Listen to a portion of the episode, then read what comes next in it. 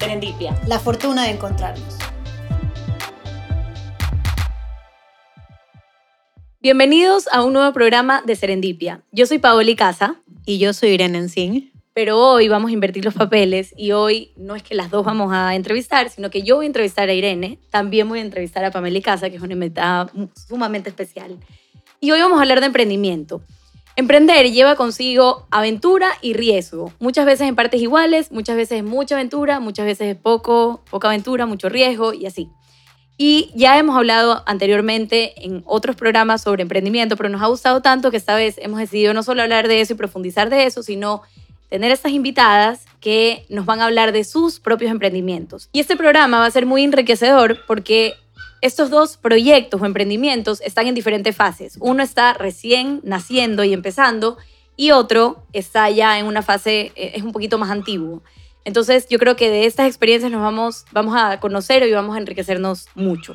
Así que empecemos con tal vez un par de reseñas, las reseñas de Irene y de Pamela. Entonces, eh, Pamela es politóloga y tiene una maestría en política pública en la London School of Economics. Y Pamela es fundadora de Diseña Futuro, que es una empresa social sin fines de lucro dedicada a la implementación de procesos de innovación en educación en el sector público y en el sector público. Tiene experiencia en manejo de proyectos educativos en ONGs de educación y haciendo consultorías de innovación y transformación cultural en Ecuador, Perú y Colombia. Y coordina, es coordinadora académica del Centro de Estudios de Filosofía, Política y Economía de la UTLA en Quito. Y luego tenemos a Irene, que eh, tiene más de 15 años de experiencia en el ámbito empresarial y en consultoría estratégica de comunicación y de recursos humanos en empresas del país y del extranjero. Tiene destacada trayectoria en gestión académica de instituciones de educación superior y es docente universitario en programas de maestría a nivel nacional e internacional. Su trabajo se ha centrado en implementar sistemas de gestión, reestructurar áreas de trabajo, liderar equipos de alto rendimiento, gestionar procesos de cambio, promover aprendizaje continuo y dinámico para la toma de decisiones, diseñar sistemas de comunicación in-house y gestionar proyectos multidisciplinarios. Bueno, ahora es CEO de ASA. Estrategia y Desarrollo. Estrategia y Desarrollo, que es del proyecto justamente del que vamos a hablar. Entonces, la entrevista la vamos a hacer así. Va, va, a haber preguntas que van a ser solo para Irene, otras que van a ser solo para Pamela y otras que van a ser para las dos. Y obviamente eh, cada una va a tener su experiencia de acuerdo a la cantidad de años, el tiempo que tiene eh, trabajando en su proyecto, pero obviamente las dos con mucho cariño y amor a su, a su proyecto, que son sus bebés. Entonces empecemos eh, con Irene. Eh, esta pregunta es para las dos. ¿Qué fue lo que más te costó al iniciar este proyecto? ¿Qué fue lo que más me costó al iniciar este proyecto? Em, cuando tú tienes un proyecto en mente, que en mi caso yo sabía que al final iba a acabar siendo mi propia jefa, porque es muy difícil encontrar un líder que inspire y a quien seguir. Entonces yo sabía que al, fin al, final iba a terminar eh, emprendiendo. No sabía cuándo, pero yo te puedo decir que lo más difícil ha sido el, el sentarte y poner en blanco y negro sobre la mesa eso que quieres hacer.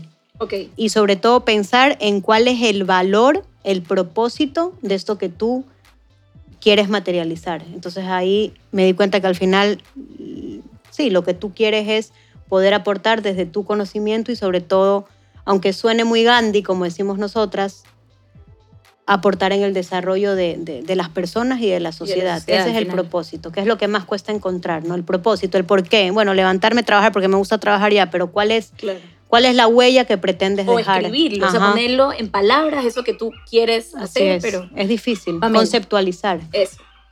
¿Qué fue lo que más te costó?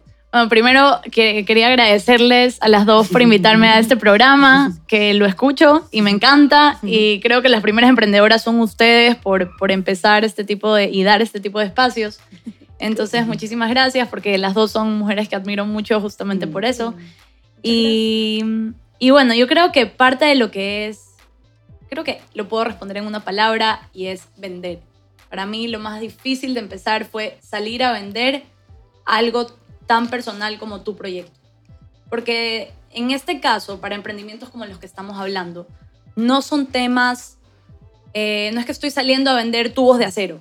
o no sé. Algo tangible. algo Sí, que- como, yo Algo qué sé, un, botellas Ujú. de plástico. No, estoy saliendo a vender mi, como de cierta manera, mi, la vocación, mi vocación hecha proyecto. Y, y esto, este proyecto es una extensión de esa vocación. Entonces, cuando yo salgo y poner un precio y decir, esto es lo que cuesta mi servicio, de acuerdo. O sea, decir, este es mi servicio y así te estoy agregando valor, mm, bastante difícil, pero a eso agregarle, este es el precio y, Y vale esto. vale esto y por eso tú tienes que comprármelo. Fue, o sea, fue un ejercicio de, de confianza, de, pues, suena súper trillado, pero de confiar en que eso es un servicio que necesita el mundo y creo que lo- un poco la solución a todo esto fue creérmela. O sea, en el momento en el que empieza a haber este prueba y error y alguien te empieza a decir, es justo lo que estaba pensando, es justo lo que necesitaba, o esto tiene demasiado sentido, eh, empiezas a darte cuenta como, ah, ok, est- esta parte del proyecto tiene sentido, esta parte no.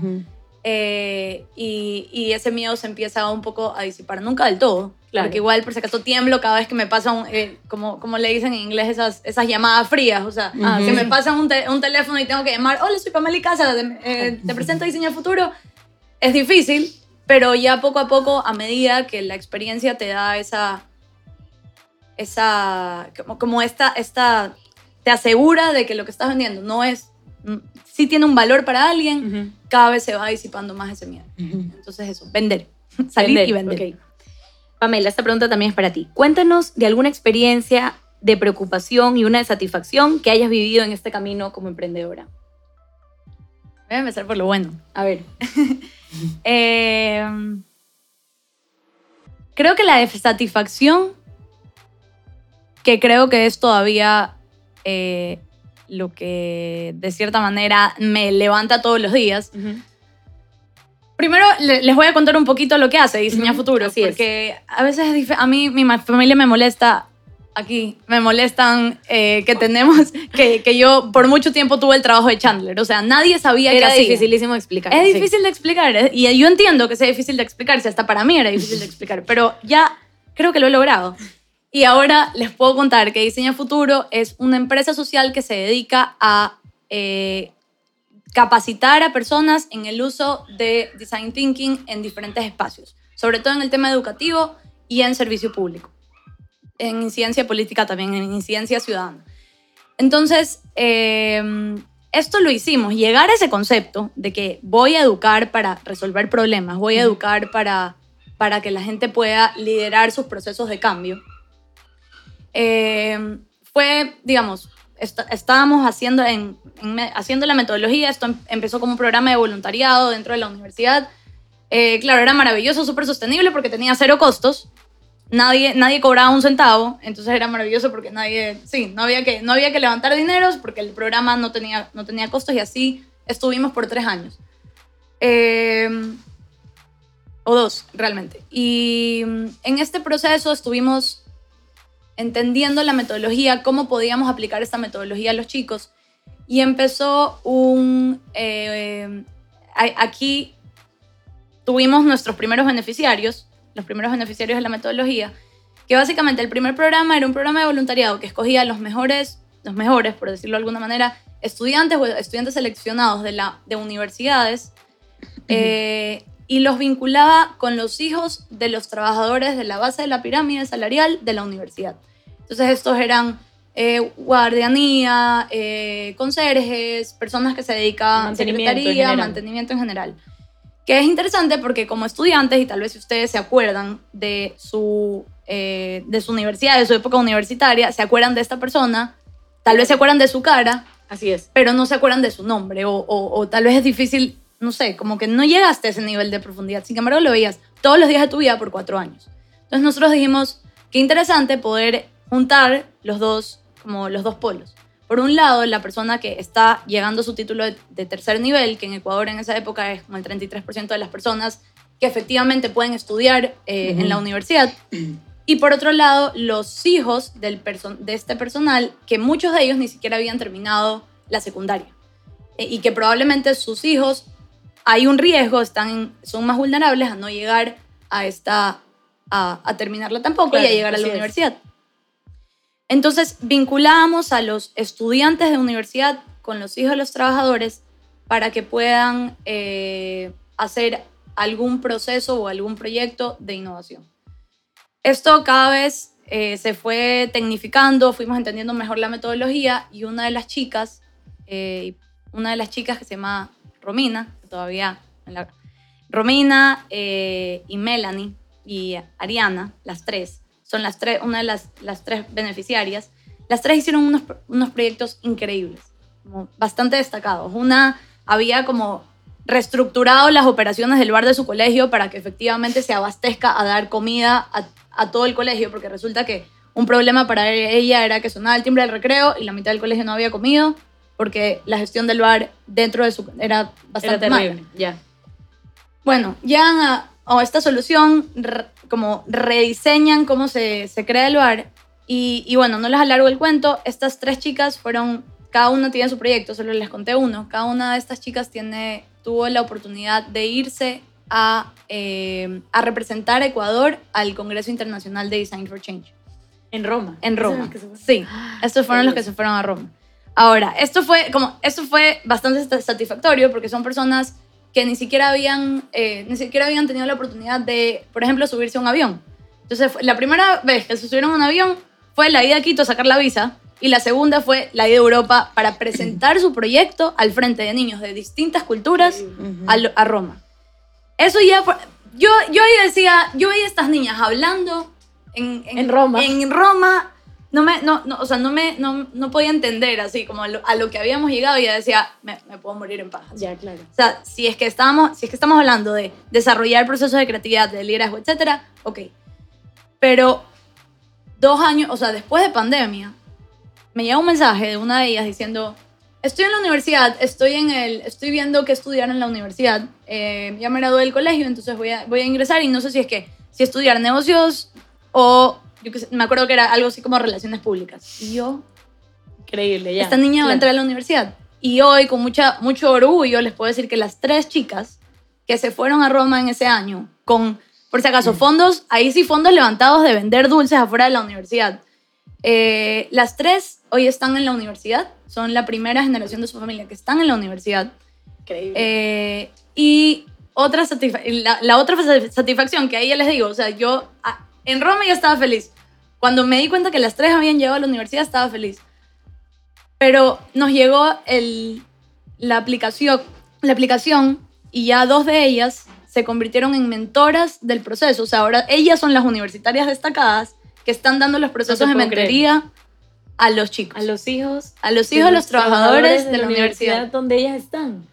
No, se cerró el círculo totalmente. Sí. Espectacular. Eso Ya, definitivamente. satisfacción, check, check. Ahora, preocupación. Una experiencia de preocupación grave que hayas vivido en tu camino como emprendedor.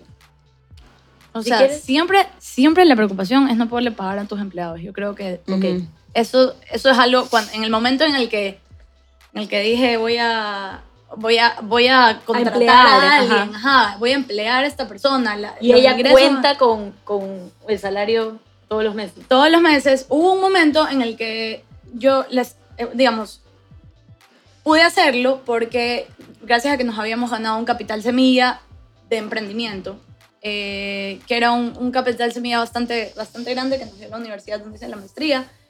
Y ganamos el concurso de emprendimiento y dije, ok, si hay alguien, si, si Diseña Futuro tiene que invertir en alguien, es en, este, en, en su capital humano y es en las personas que han estado con nosotros como Ujú. voluntarias Ujú. por todo este tiempo. Como que al Claro. fin la satisfacción de poder emplear. Pero hubo un momento que, que me, dio, me dio como, no sé, como, no sé, como... me puse Angustia, sensible Sí. hace, porque fue justamente hace un año. En que lo, después de haberle pagado X cantidad de meses, ya no vendíamos. No vendíamos, no, no cerrábamos un contrato. Todo el mundo sí, sí, para después, sí, sí, para después. Y lo senté y le Sí, dije, si no vendemos algo, si no sacamos algún producto, o sea, tener que- no, el siguiente mes ya no va a haber cómo pagarles. Esa fue la si- situación de angustia. Pero ahí, bueno, obviamente eso tiene un final feliz por suerte, porque ahí tú ves el valor de, de la gente que se pone el equipo al hombro. Claro, la motivación, Porque el producto que, nos levantó ese mes fue un producto que esta persona creó, que, lo, que nos, hizo, nos logró un flujo inmediato y que nos dio el tiempo que necesitábamos para sacar el contrato que, que, que estábamos buscando. Y que ese sí ya les iba a dar el flujo, digamos, más eh, estable. O, Sí. Que les iba a dar un margen. Exactamente. Fantástico, me encantó la historia. A ver, Irene, te toca a ti. Cuéntanos alguna experiencia de preocupación y de satisfacción vivido en el camino emprendedor. Yo sé que es, está, es incipiente, es, es nuevo. No, no, lo tengo clarísimo. Pero a ver. O sea, porque, porque tú, yo ya estoy en, o sea, yo no estoy tan avanzada, no tengo tres años como, como tiene Pamela, que ha tenido un montón de experiencias, situaciones de estrés, de agobio, preocupación, también satisfacción, porque si no, no estarías aquí. Eh, y ese propósito. Sí quiero mencionar eso porque es Por favor. importante, o sea, es, es encontrar ese propósito que va más allá de vivir de eso y tú lo has encontrado. Y tiene un sentido el que te levantes todos los días. Y lo que tú has mencionado de que la gente se ponga la camiseta, hablamos mucho de esto, pero la gente que realmente tiene la camiseta puesta y está comprometida es la que, la que ve a una Pamela partiéndose el lomo y cuidándolos. Entonces, cuando se invierte y cuando la situación va mal, dicen, oye, yo voy contigo a muerte. Y yo saco el producto para que tú lo logres y todos lo logremos. Entonces, eso Y- es un trabajo Para que el tuyo. proyecto sea sostenible, Ajá, que no se acabe aquí solo por falta de dinero cuando tiene Así tanto es, valor. Así es, que ahí entra la responsabilidad social, que tú haces también adentro, y eso es fundamental. Entonces, sí, bueno, mis ASA preocupaciones, o bueno, eh, ASA, yo renuncié a un cargo directivo eh, en, el, en el primer post que puse en Instagram, en mi cuenta profesional, cuento un poquito de la experiencia, siempre desde mi visión y, mi, sentir.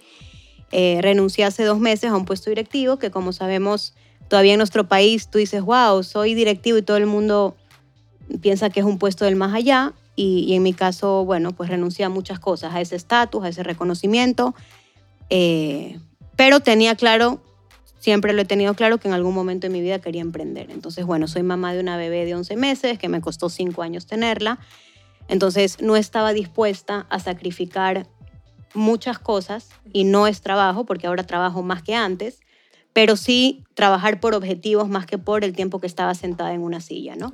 Organizo mi tiempo, tú ya me conoces, soy una persona estructurada, eh, y bueno, eh, dije, ¿por qué no? Entonces nace ASA Consultores. ASA Estrategia y Desarrollo, eh, que ASA son las iniciales de, de Anne, mi hija, Anne Subirian Sin, porque no había ningún nombre que me, que me, con el que estuviera segura al 100%, y es una consultora que tiene mi esencia, como dice Pamela, nuestros proyectos son una extensión nuestra, y yo quería de verdad plantear algo que me permitiera acompañar a las organizaciones en sus procesos de transformación, centrándonos en las personas desde una visión de sostenibilidad y e- el manejo eficiente de los recursos.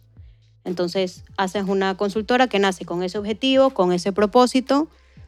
Y, y bueno, creo firmemente que las personas se pueden desarrollar y que las organizaciones tienen que ser espacios saludables porque solo de esa forma podemos avanzar como sociedad. Entonces, Preocupación, bueno, tienes ya el producto, que en este caso son unas soluciones, porque no he querido llamarlos servicios, sino soluciones que vamos a intentar encontrar de la mano con, con esta empresa o esta organización que lo necesite. Y ya cuando lo tienes pensado, materializado y conceptualizado, la preocupación es, como decía Pamela, ¿y ahora quién me compra? Porque aparte nosotros vendemos intangibles. No es un tubo, no, no es aluminio, no es un carro, no es un software, sino es una organización saludable. Porque yo, mi modelo ideal es la organización saludable que lo, tocamos en, un, en programa. Europa, Europa dijo, vamos a apostar a este modelo de gestión para poder salir de la crisis del 2008 y es un modelo de gestión, o sea, no es nada Gandhi, como decimos nosotras, que nos hayamos inventado, creado. Entonces, lo difícil es salir y que la gente comprenda y que tú también lo sepas explicar qué es una organización saludable. Perfecto. A ver, Irene, esta pregunta es para ti. ¿Qué recursos personales utilizaste para, eh, dentro de la incertidumbre, avanzar? Ay, Pueden ser hobbies, personas, sí, motivación. sí, sí, sí, sí, lo tengo claro. Lo digo, ay, ¿Por porque, qué? ¿Por porque, dónde porque, lo, porque lo, si- lo sigo viviendo, ¿no? Eh, cuando somos personas estructuradas, organizadas, programadas con plan A, B, Z, el con- la contingencia. Claro, aquí de repente dices, ¿por dónde empiezo, no? Y no tengo nada seguro. Eh, entonces, yo lo que hice y para mí fue importantísimo y de hecho sigue siendo fundamental es recordar, recordar sobre todo quién eres, cuáles son tus fortalezas, cuáles son tus debilidades. Yo nunca me hubiera puesto una consultora de asesoría financiera porque a mí los números Claro, no es lo tuyo. no, no, no, no es mi fuerte. Eh, escribir, por eso cuando tenemos que escribir algo para serendipia, vibro, porque digo, este, esta es mi válvula de escape, ¿no? Fu, fu, fu, fu, fu, y voy como una bala en media hora, ya tengo todo. Eh, las personas de tu entorno, Sí, que tú dices, bueno, y es que podré, no podré, y te dicen, Irene, ¿cómo no vas a poder? claro. Claro que vas a poder. Esa Entonces, después. No es- ya bueno, es ese refuerzo, ¿no? Entonces tenemos que buscar estos mecanismos que nos dejen, es- que nos permitan estar un poquito menos agobiadas o preocupadas, que es parte del proceso del emprender. O sea, emprender es incertidumbre. El que emprende con, con millones atrás, no sé si yo lo llamaría emprendimiento, porque emprendi- emprender es arriesgar. Ok. Entonces, esa es mi, mi- humilde Sí, sí, opinión. sí, por supuesto. opinión. Bienvenida. ¿Qué consejo te gustaría que te hubieran dado antes de empezar tu proyecto? Como que te lo hubiera alivianado, tal vez, hubiera, o hubiera hecho que sea un un poquito, hubieras dicho, ay, esto me hubieran dicho al comienzo y tal vez no hubiera sufrido tanto. Me lo dijeron hace poco. Y tal vez, tal vez me lo habían dicho de muchas formas, pero esta vez como lo, lo interioricé. Pero fue algo así, no sé si lo puedo volver a frasear, pero es algo así como... Deja de tratar tu sueño como un plan B. Lo que tú sabes que es tu plan A, No lo deja de tratarlo como un hobby, como un side job, como un... Lo- con el tiempo que te sobra. Y fue un antes y un después cuando yo dije, sea, que- por ejemplo, cosas, y les voy a decir cosas, ejemplos súper como que puntuales. Em, ya, por supuesto yo necesitaba más ingresos de los que me podía pagar en ese momento la, la fundación.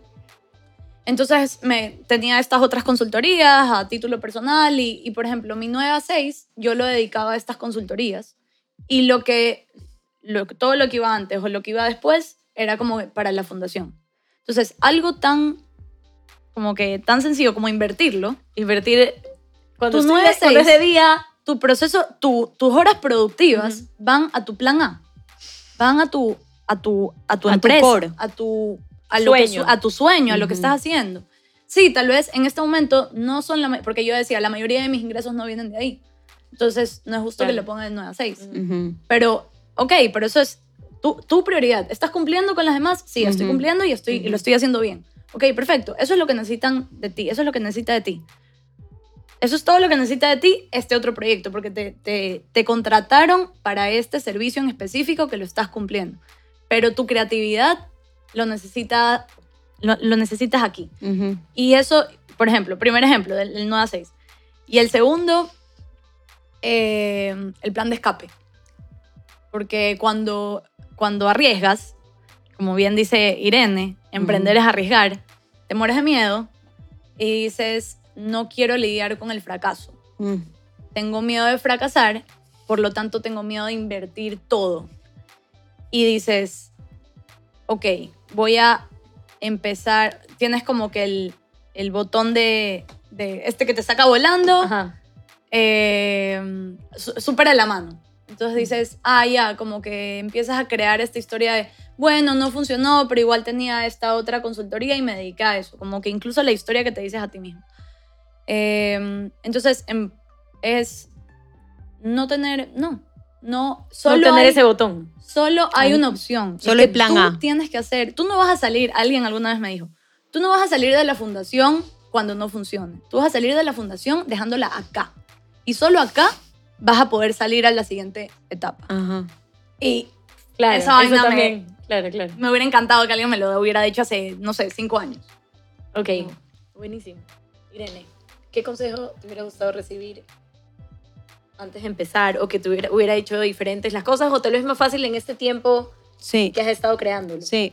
Eh, yo creo que lo que hubiera hecho era a lo largo de mis 15 años de, sí, ya de experiencia como profesional, haberle invertido más tiempo a lo que tiene que ver con mi perfil como profesional.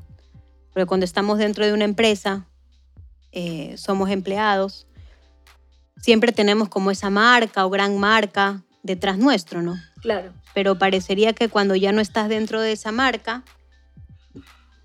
¿quién eres, no? O sea, tus amigos del colegio, tus colegas, los contactos que has podido hacer te reconocen, pero creo que hay que trabajar siempre, estemos dentro de una empresa o fuera de una empresa, trabajando en nuestro perfil profesional.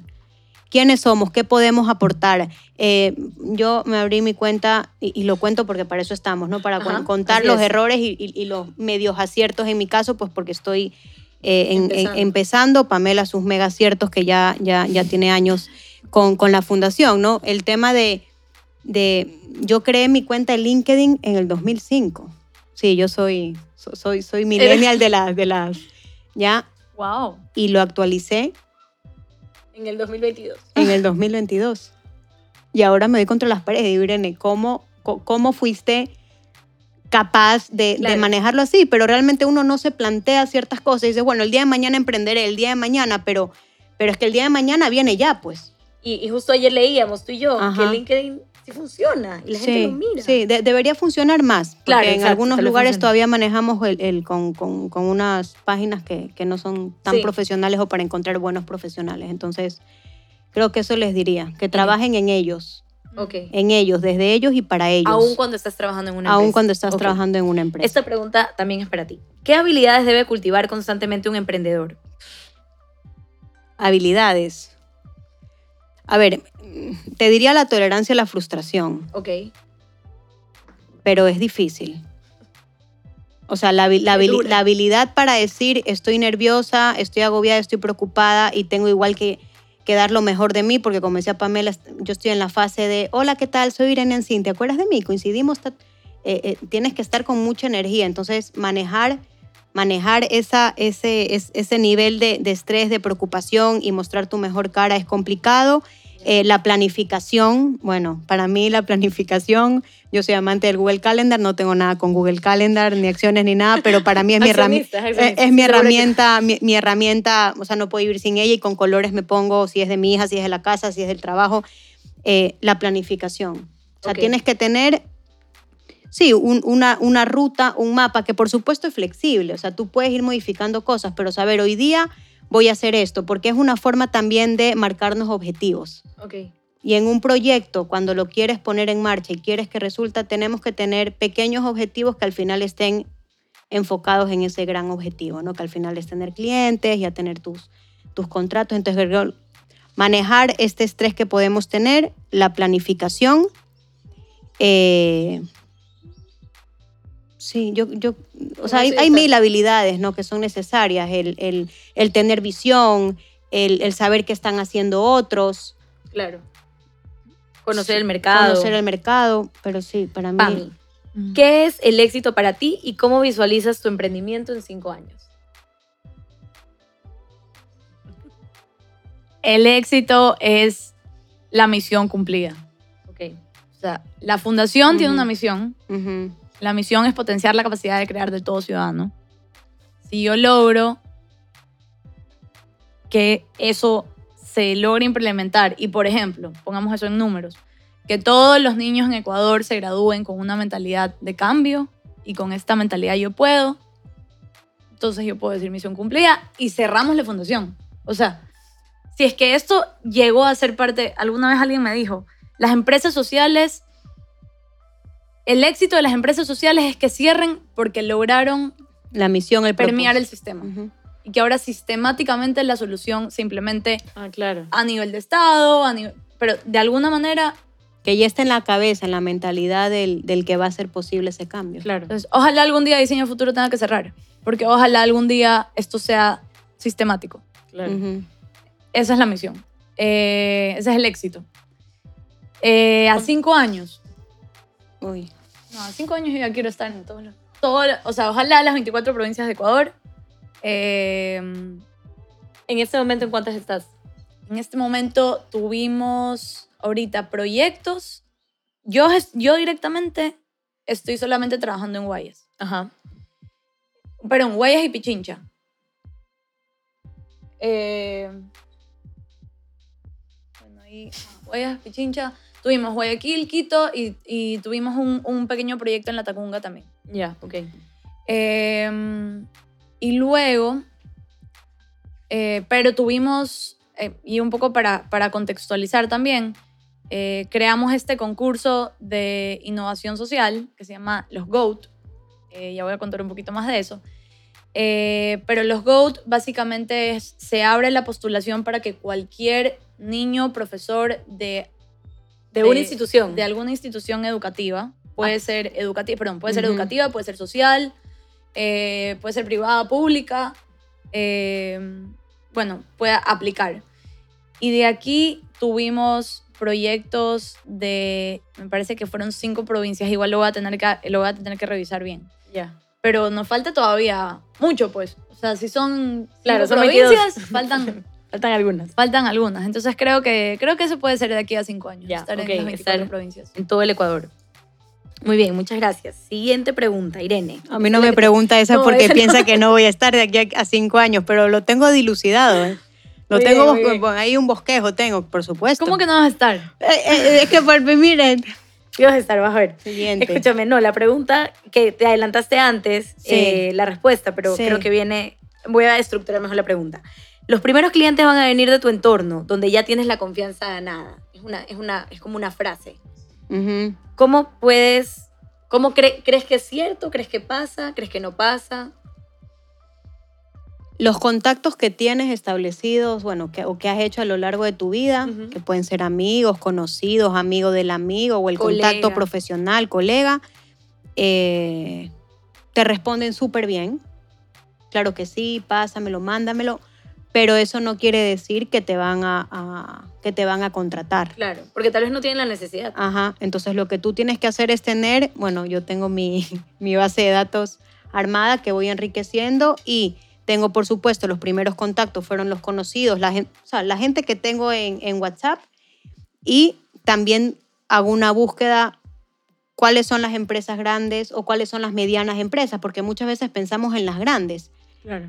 Pero igual es, es, es menos complejo el intentar eh, reformular los procesos, la perspectiva en una mediana empresa, ¿no? Que no está tan, tan consolidado que puede ser más difícil. Entonces, se van armando y vas construyendo. Esto de que los amigos, los colegas eh, te van a comprar, mm, no. Necesariamente. Los tienes en cuenta, por supuesto, ¿no? Y te sirve también como para perder el miedo. ¿A quién voy a llamar primero?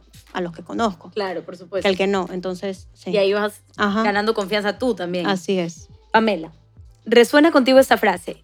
Tienes que poner límites, no todo vale. Danos un ejemplo en que tu intuición te dijo que mejor ahí no. Eh, sí, me pasó hace poco, ¿Sí? bastante poco. Eh,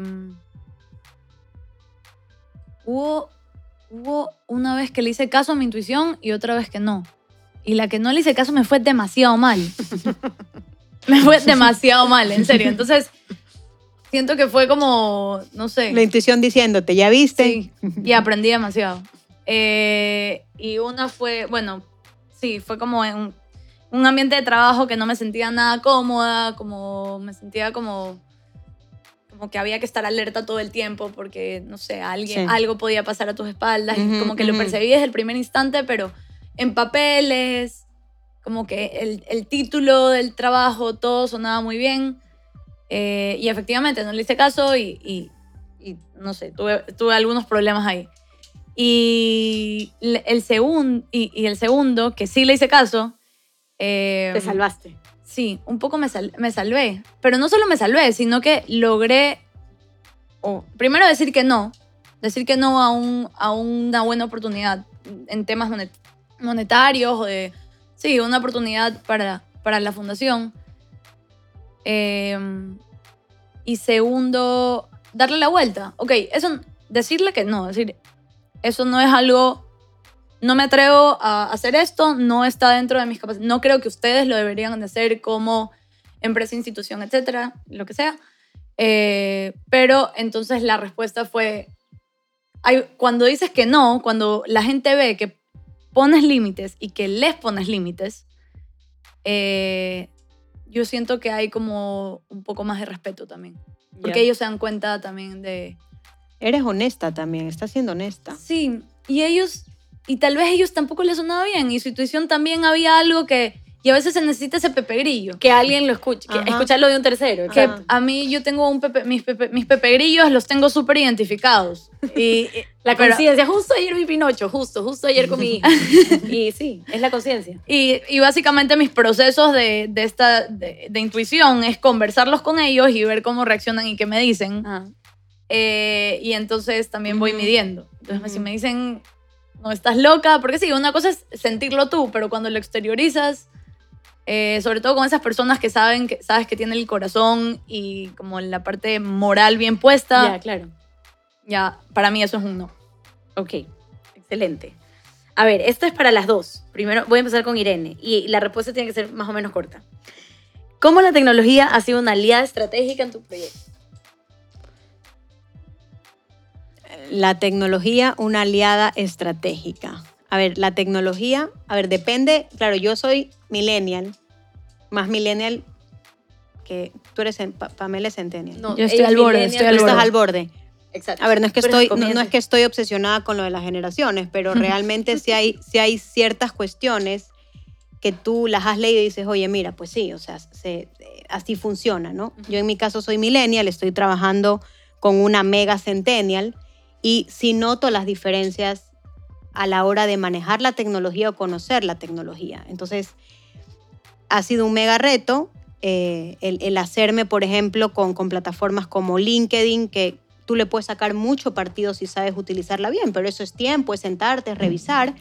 Eh, Instagram, eh, ver cómo puedes llegar a más seguidores, qué tipo de contenido, qué tipo de contenido para cada red, porque no es lo mismo. Entonces, este es un aprendizaje que uno tiene que, que es un aprendizaje constante. Entonces, la tecnología es una aliada, pero requiere tiempo y requiere esfuerzo como cualquier cosa que, que- que- que queramos hacer bien, ¿no? Y que en lo que no seamos expertos. Tecnología. Redes, tal vez. Para ti, redes, sí. O sea, las redes ha ahorita- ayudado a que... Ahorita tuvimos un... Nunca me había sentido así, pero eh, como que yo soy orgullosamente millennial, súper amiga de la tecnología, todo en diseño futuro se maneja tecnológicamente y recién hace, hace poco, recién tenemos un espacio en oficina porque antes de eso éramos, o sea, trabajábamos desde donde estábamos y como, como sea que estábamos y lo hacíamos bien. Pero hace poco nos tocó sacar, estamos haciendo, bueno, este concurso de innovación social es para adolescentes entre 8, perdón, entre 9 y 18 años. Y estos chicos están en TikTok. Y, y la fundación necesitaba tener un TikTok. Y ahí dije, yo ni siquiera tengo TikTok. No tengo, no tengo, no sé cómo usarlo, no sé, el algoritmo de TikTok no lo conozco. Y literalmente nuestros requisitos para la persona que maneja TikTok, pues, necesitábamos contratar a alguien, por lo menos que pases dos horas al día en TikTok. Requisitos, literalmente. Pasar Claro. dos horas al día en TikTok, caernos bien, eso siempre es un requisito para eh, a todos los miembros de la fundación. Y, y, y bueno, y obviamente, y, y decía, y hacer un video mejor que el que, estamos, que el que habíamos publicado. O sea, para mí, y si es que tienes experiencia de trabajo o no tienes experiencia, si- no me importa si tienes experiencia de trabajo, porque probablemente TikTok salió que hace dos años, se volvió... Ujú. En la pandemia se volvió... ¿Qué experiencia de trabajo puedes tener siendo TikTok? O sea, para, para mí lo importante ahí era cuántos followers tenías. Y ahorita tenemos una, una centennial eh, que se encarga de Que nuestra cuenta de. TikTok. Ya, ok. Y, y ahí vamos, estamos sacando una fundación con TikTok. Eh, ahí vamos, vamos a ver eh, cómo nos va. Que yo, que yo solo quiero, quiero mencionar algo y ya pasamos a la siguiente porque Paola nos dijo que fuéramos breves. Eh, está bien. cuando, cuando yo tengo que conceptualizar y, pon- y- y escribir y poner en blanco y negro los servicios de ASA Estrategia y Desarrollo, uno, una de las soluciones es eh, la gestión del cambio y la gestión multigeneracional. Y mira qué importante es, porque en las organizaciones conviven hasta cuatro generaciones a día de hoy, y no solo tienes a los millennials, los centennials, sino también los baby boomers, Exacto. los X. Entonces, está saliendo aquí la importancia de conocer, saber y, y al final gestionar personas de distintas generaciones. O sea, lo acabamos de mencionar sin, que, sin quererlo Claro, y es sumamente importante. Sí, definitivamente. Es la primera y el, a mí el team Centennial Millennial por si acaso me encanta. A mí también me parece maravilloso. Es increíble. Yo soy fan de los baby boomers. Sí, yo a mí me gusta, tú, a ti, tú sí. les tienes full cariño. Sí, Sí, yo les tengo mucho cariño también a los baby boomers. Listo. Chicas, última pregunta. ¿Qué le dirías a alguien que, no, que nos esté escuchando y no termina de lanzarse. O sea, como que necesita esa patada del mosquito para lanzarse y emprender. Me encanta Pamela. la pata del mosquito. Eh, ay, qué difícil no ser cliché. Es que es difícil, pero se cumplen muchos cuando emprendes, ¿verdad? Sí, ¿qué, a ver, ¿qué le diría? Ponlo en una presentación y concursa por algo. O sea, como que ponte un deadline. Ya, ponte un deadline. A mí cosas que me ayudaron mucho fue estos concursos de emprendimiento que te obligan a presentar, poner en un deadline, entregar, Escribir, cosas, de nuevo, poner en palabras. poner en peligro. Ajá, como llegar a eso, Claro. tienes que mostrar resultados, tienes que mostrar que sabes y que tienes un plan financiero. Convérsalo con alguien que, y así no sea un de estos como que concursos de emprendimiento, convérsalo con alguien que te da miedo hablar. Solo dile, escúchame. Ya. Le sacas una cita para la siguiente semana, aunque no tienes ni nada, nada, ni, ni la presentación, ni el logo, ni absolutamente nada. Le sacas una cita para la siguiente semana y dices, voy a tener que presentarle a alguien, a algo, a este tipo que lo, lo, lo respeto, Respeto. mucho, me da miedo, Y no me queda nada más que hacerlo. Tengo que hacerlo porque ya le saqué la cita. O sea, ¿qué hago? Estoy en su agenda, estoy ahí. ponte, pre- ponte en esas situaciones de presión y, y ahí Sí. va a sí, salir. Sí. Va a salir. Estoy segura que ese no es el consejo de Irene así como estructurado. Sí, te escucho. No, pero tiene pero, pero comparto en, eh, con Pamela el tema de, de- de la presión, ¿no? A veces como que le huimos y no te presiones, no tenga presión, no te estreses. No, es necesario, el estrés es bueno. O sea, el, el- el estrés bien manejado es necesario porque si no, no iríamos hacia adelante. Nos quedaríamos donde, o sea, donde estamos. Cuando estás tranquilo y calmado, estás en una hamaca. No, no estás Claro. dando pasos. Entonces, bueno, eh, ¿cuál era la pregunta? La pregunta es, ¿qué le dirías a alguien que nos esté escuchando y no termina de lanzarse? O sea, tal vez tú hace mes y medio. Dos meses. ¡Qué Sí, dos fuerte! meses, dos Oye. Irene, pero Sí. es increíble lo que ha avanzado igual. Sí. Sí, porque el estrés a mí me hace avanzar, avanzar, avanzar. avanzar. A ver, a veces también hay que parar, ¿no? Lo que tú decías, hasta aquí, hasta aquí, ciertas cosas. Pero, eh, ¿qué les diría? Que recuerden, o sea, igual también lo mismo, parece un cliché como dice Pamela, pero que recuerden quiénes son. Más allá del plan, que es maravilloso y que tienes que tenerlo, y yo digo, tienes que tenerlo, aunque sea como dice Pamela, te lo pones para una semana y estás en la cuerda floja y lo tienes que hacer, esto- eso igual es un deadline. Ujú. ¿ya? Que recuerden quiénes son. Hay situaciones que vivimos en las que nos vamos olvidando en el camino quiénes somos y el valor que tenemos. Entonces tenemos que recordar de dónde venimos, nuestras batallas ganadas, las perdidas, porque en las perdidas también hemos aprendido, Claro, elecciones. ¿ya? Y, y, y como dices tú, el, el, el techo es el infinito, o el límite. cielo- El cielo, El cielo es el límite y ahora ya el cielo ya... el cielo es el límite, es- ahora. es el límite. El cielo no es el límite para, por ejemplo, ¿cómo se llama este señor? Elon Musk. Ya nos, ya nos fue diciendo Ya que... lo superó. ya, lo superó, superó. ya se fue al espacio. Esperamos que les haya gustado mucho este programa. Yo disfruté mucho entrevistando a estas dos emprendedoras que están en diferentes fases de su emprendimiento. Así que Acompáñennos en nuestro próximo programa, que hablaremos sobre la innovación social y su importancia. Nos vemos. nos vemos. Gracias.